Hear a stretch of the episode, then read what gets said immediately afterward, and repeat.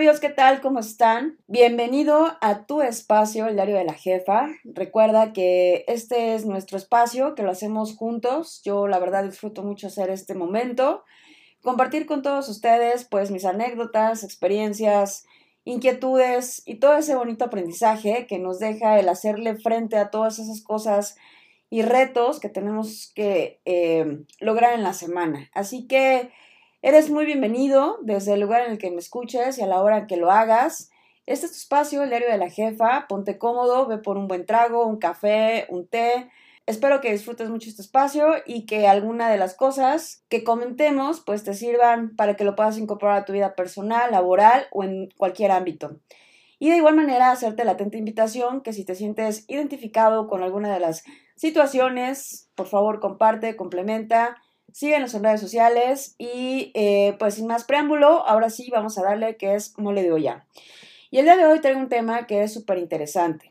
Eh, continuando nuestro hilo de conversación sobre el tema de la negociación, que ya entendimos que es un proceso, es muy importante reconocer y así se llama este episodio, reconocer que lo que pides no es lo que quieres. Así es, amigos, este es un descubrimiento, pues que pasa en todas las negociaciones, que normalmente las posturas iniciales no es lo que realmente necesitas tú o necesita tu contraparte. Entonces, ¿qué tenemos que hacer? Pues hay que identificar pues cuáles son los intereses, cuáles son las necesidades reales y cuáles son esas posturas.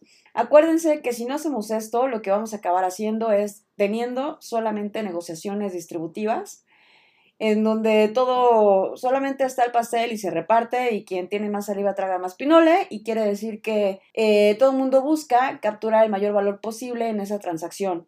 Pero lo que no o lo que dejamos de, de ver justo es el valor que puede ponerse en la mesa para incrementar y colaborar en un proceso realmente de una negociación colaborativa. Pues, ¿qué tenemos que hacer justo en las etapas iniciales? Lo primero, pues, es entender que las posturas iniciales es como el saludo en este proceso de las negociaciones. Es el, es el punto que nos permite empezar a dialogar entre las contrapartes, qué, qué es lo que realmente se pretende a través, ya saben, del mantra preguntar, preguntar, preguntar es indagar efectivamente cuáles son los intereses. Ahorita un poco vamos a hablar de, esos temas, eh, pero es importante que toda esta información, esta carnita, la vayamos desmenuzando, porque la medida en la que nosotros entendemos y ponemos en la mesa nuestros intereses, eh, pues es la medida en la que vamos a empezar a generar ese valor y ese valor incorporarlo, pues obviamente en nuestras propuestas, en nuestras ofertas, para que realmente empecemos a hacer una negociación colaborativa, ¿no? Y también, pues, obviamente pensando en el largo plazo, en desarrollar relaciones eh, con nuestra, nuestra contraparte, ¿no? Entonces, no hay que dejar eh, pasar lo siguiente. Hay que entender que detrás de toda postura hay siempre un objetivo que tu contraparte se ha propuesto conseguir. Eso es lo que él quiere conseguir porque piensa que a través de ese objetivo es como se va a resolver una necesidad específica que en ese momento él tiene identificado. Entonces, eh, tu contraparte y tú tienen un objetivo muy particular y creen que eso les va a ayudar a resolver una, una determinada necesidad. Y aquí lo importante es que tú puedas identificar si tu contraparte realmente tiene claro el problema clara la necesidad y claro lo que, lo que quiere conseguir. Y de igual manera, si tú tienes claridad en tu propia necesidad. Entonces, para lograr acuerdos que enriquezcan cualquier oferta de valor, hay que hacer dos cosas. La primera es aprender a ser abierto. No solamente escuchar al otro, para que realmente puedas descubrir cuáles son sus reales necesidades. Y el segundo punto es estar abierto a tus necesidades y capacidades para adecuarlos correctamente. Insisto, si tú tienes esa capacidad de identificar cuáles son esas necesidades reales, no las posturas iniciales, las necesidades que hay de fondo, tengas esa información y la puedas incorporar realmente a tu propuesta de valor, ahí es donde empezamos a cambiarnos el mindset y a ser colaborativos. Aquí hay que comprender que los modelos mentales desde los cuales se parte cada, ahora sí que cada rol o cada personaje que está en la mesa de negociación. Es decir, hay que entender cómo percibimos y cómo perciben, cómo interpretamos y cómo se interpreta, cómo se analiza la realidad circundante, es decir, el contexto, porque eso es lo que enmarca las negociaciones.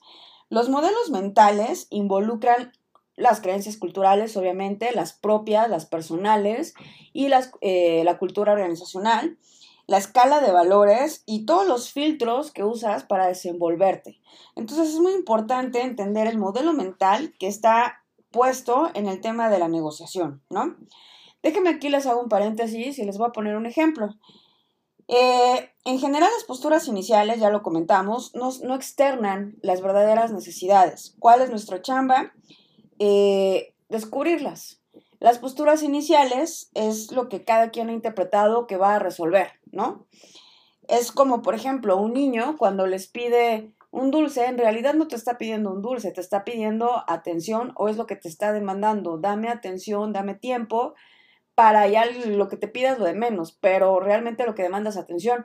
Y de igual manera, cuando, cuando tú vas y negocias tu sueldo, por ejemplo, en realidad lo que estás buscando al pedirle un aumento de, sueldo a tu jefe, pues es ese reconocimiento al valor y al esfuerzo, a la dedicación, a los resultados de tu trabajo. Entonces, ya si te lo da o no te lo da, o en vez de dinero te da otra cosa, pero eh, lo que tú demandas de fondo, pues es ese reconocimiento. Entonces, realmente aquí la chamba siempre es, y véanlo como un iceberg, en la punta siempre está el tema de la discusión, de las posturas iniciales.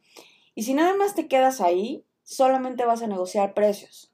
Te vas a quedar en la parte centavera, en la parte de dinero, en la parte económica y realmente todo el valor que se pudo haber generado se queda fuera de esa mesa de negociación.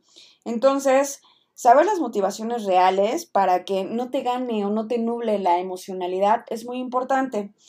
Y seguramente te vas a preguntar, oye, ¿por qué en las posturas iniciales nos, no comentamos o no decimos lo que realmente necesitamos? Pues mira, puede ser por varios factores, ¿no?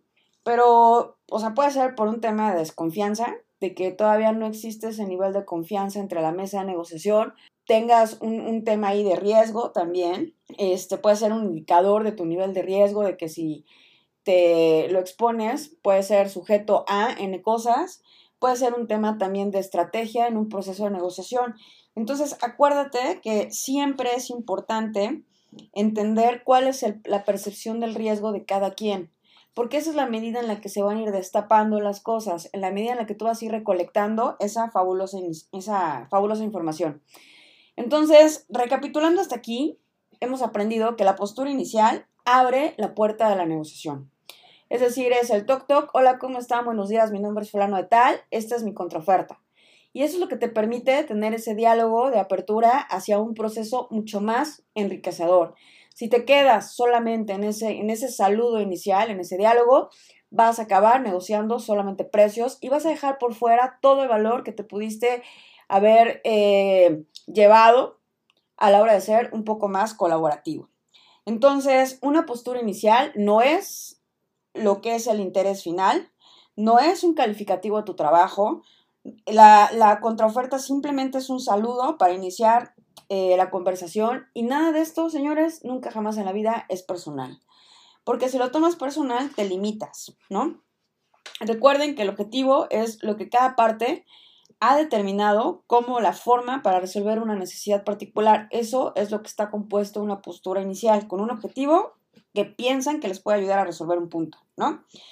Y ahora, ¿cómo vamos a indagar la información? Pues con dos preguntas súper poderosas. El famoso por qué y para qué. ¿Para qué me estás pidiendo esto? ¿Por qué lo estás pidiendo? Quiero no cuestionarte de una manera directa, pero sí entender cuál es tu contexto, qué te duele, por qué te duele, qué te pasa con ese dolor. Entonces, es muy importante hacer esas preguntas que en algunos lados le llaman preguntas ácidas, pero son preguntas rudas y directas que son necesarias hacer en la mesa para que tú tengas, tú y todos tengan la información comprobada, tengan la información de primera mano. Entonces, no te puedes, eh, si no preguntas de manera correcta o si no haces las preguntas en el tiempo correcto, te puedes enganchar solamente, y repito, en una negociación competitiva, solamente hablar de precio. Pero ¿qué pasa cuando tú conoces realmente cuáles son los intereses, cuáles son las necesidades? Pues lo puedes incorporar a tu propuesta de valor, que puede ser una de las ventajas competitivas que puedas tener en la mesa de negociación, ¿no? Entonces, eh, recuerden, no siempre o casi siempre este, la gente nunca comparte cuáles son realmente sus intereses.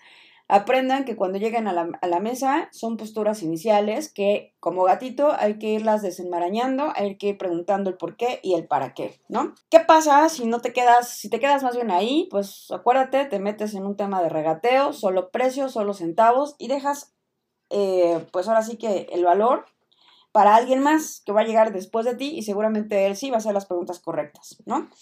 Y que esto hay que entenderlo que nos sirve como un proceso de apertura al diálogo de descubrir quién eres, cómo eres y por qué eres así, ¿no? Entonces, eh, si estás buscando el valor, hay que entender la necesidad que te permita incorporarlo a tu propuesta de valor. Ahora, ¿qué otro factor tenemos que identificar en este bonito proceso? Pues cuáles son los intereses. Recuerden que todas las, todas las eh, participantes en un proceso de negociación tienen intereses, todos, todos, todos, desde el que abre la puerta hasta el que la cierra, todos ahí en la mesa tienen ciertos intereses. Y obviamente estos intereses pueden ser de tres tipos. Los funcionales, que son los que más comúnmente estamos eh, acostumbrados a escuchar, que tienen que ver en términos de funcionalidad, de eficiencia, términos operativos, términos de, pues a lo mejor mejorar o reducir los costos, ser más eficientes, todo es lo que te pueden decir de un grosso modo, qué es lo que busca a nivel de negocio la persona. Pero los dos que siguen son los más importantes, porque si tú logras verdaderamente identificar estos dos tipos de intereses que a continuación te voy a decir, creo que puedes hacer la, negociación de tu vida y creo que te facilita eh, no solamente la apertura al diálogo, sino te facilita la empatía y te va a facilitar un mejor resultado. ¿Cuáles son los intereses personales? que están orientados siempre a satisfacer las necesidades internas de cada una de, de cada una de las personas que se están o que están en esa mesa de negociación. ¿Y qué, ejemplos podemos tener aquí? Pues satisfacer las necesidades psicológicas básicas, como lograr una, llevar una victoria con sus jefes, eh, tener un mejor puesto, un aumento, una mejor posición de reconocimiento y una mejor posición organizacional. Eso es lo que hay que saber, qué es lo que quiere lograr la persona con este proceso de negociación, con este resultado. Si le conviene llevar a un buen puerto, si no le conviene, o sea, cuál es el interés personal o el driver personal que mueve a esa persona. Y el tercer tipo de interés también son de los más importantes, porque este o te abre la puerta o te la cierra. Eh, ¿Cuáles son los intereses sistémicos? que son aquellos que se definen por la escala de valores de las personas y la cultura de las empresas. Entonces, ¿qué es aquí lo recomendable? Que tú cheques luego, luego, cuál es la cultura de una organización o cuál es la cultura de tu contraparte, porque a lo mejor tu postura, tu oferta puede ser que se, que se llegue a contraponer con algún tema de algún principio o algún valor dentro de la organización y pácatelas, ya te cerró la puerta. O que tú hagas un comentario o que tengas una actitud que para ellos, para ti puede que sea lo más normal, pero dentro de una cultura eh, organizacional puede que sea pues, totalmente lo contrario. Entonces, aquí la recomendación es siempre, siéntate a la mesa a negociar, conoce a la persona, conoce la cultura, valídala para que no vayas a meter las cuatro, las cuatro patas, ¿no? ¿Y por qué es importante el tema de la cultura? Porque como te decía yo, eh, la cultura en realidad la viven las personas. Entonces, eh, si es una cultura jerárquica, seguramente vas a escuchar cierto tipo de frases a la hora de estar negociando con una persona. Eh, si es una cultura abierta, vas a encontrar eh, diferentes comportamientos en el proceso de negociación con mayor flexibilidad, con mayor apertura.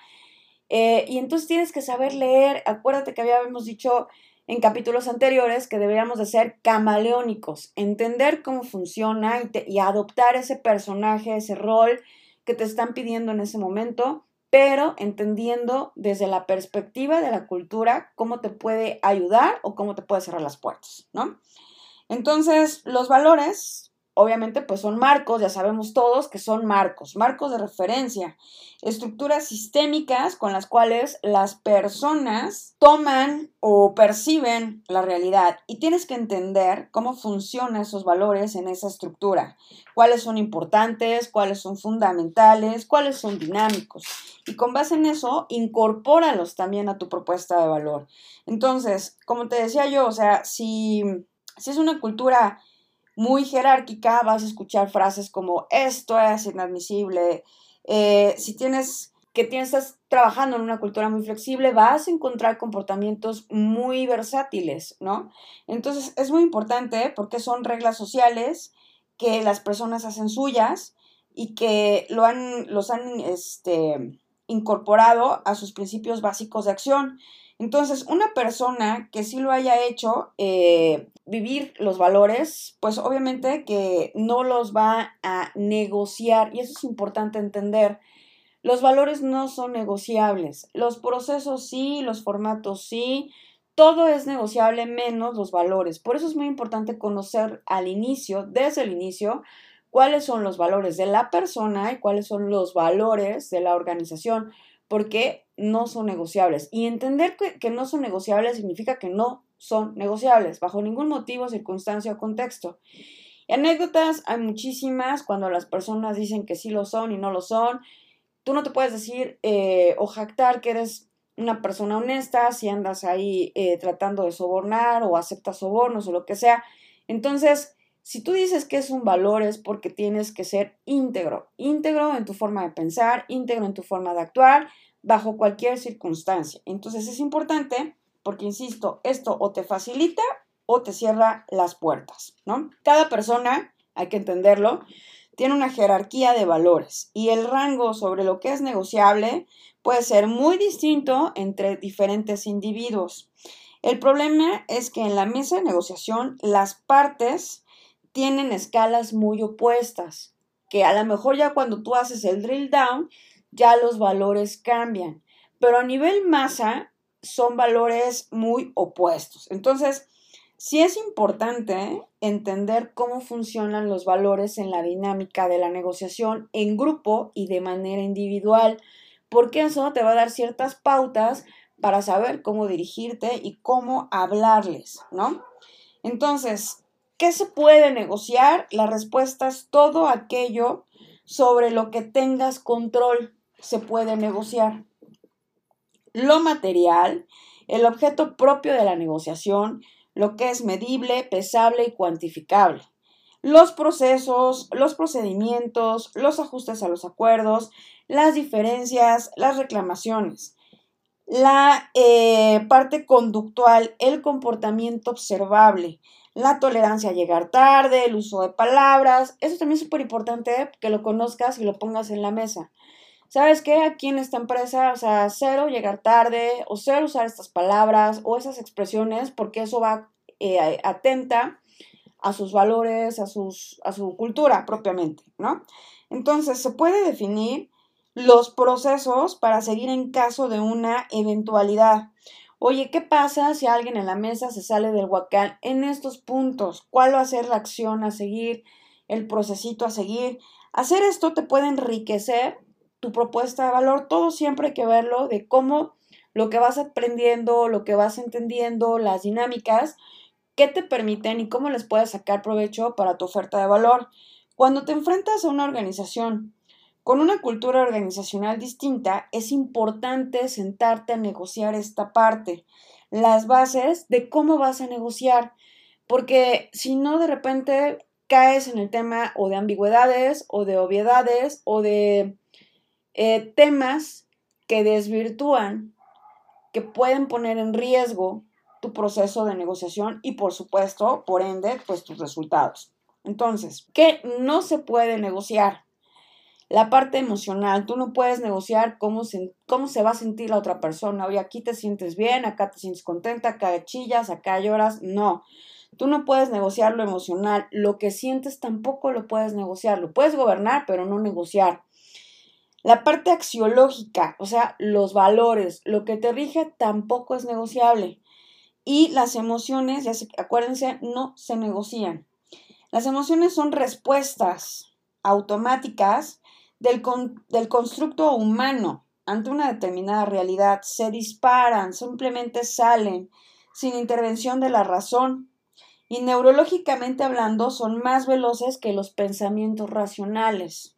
Entonces, puedes sentir miedo, enojo, alegría, surgen dentro de ti y se negocian las conductas, no las emociones. Entonces, si te sientes o empiezas a experimentar algunos de estos sentimientos, es bueno tener, y ya lo hemos hablado muchas veces, mecanismos de salida que te permitan eh, identificar ese botón y tener un mecanismo de acción para poderlo controlar. Entonces, si la persona realmente está dispuesta a ponerle un precio a la sinceridad, a la integridad, a la honestidad, a cualquier valor, entonces, ¿qué creen? Nunca fue un valor. Si lo que se expone como un valor no es parte de un modelo sistémico y solamente nos los está poniendo en la mesa para que con ello crear una presión psicológica, entonces solamente es parte de la estrategia. De aquí que es fundamental entender esta dinámica de los valores en el proceso de la, de la negociación y en el proceso de la toma de decisiones.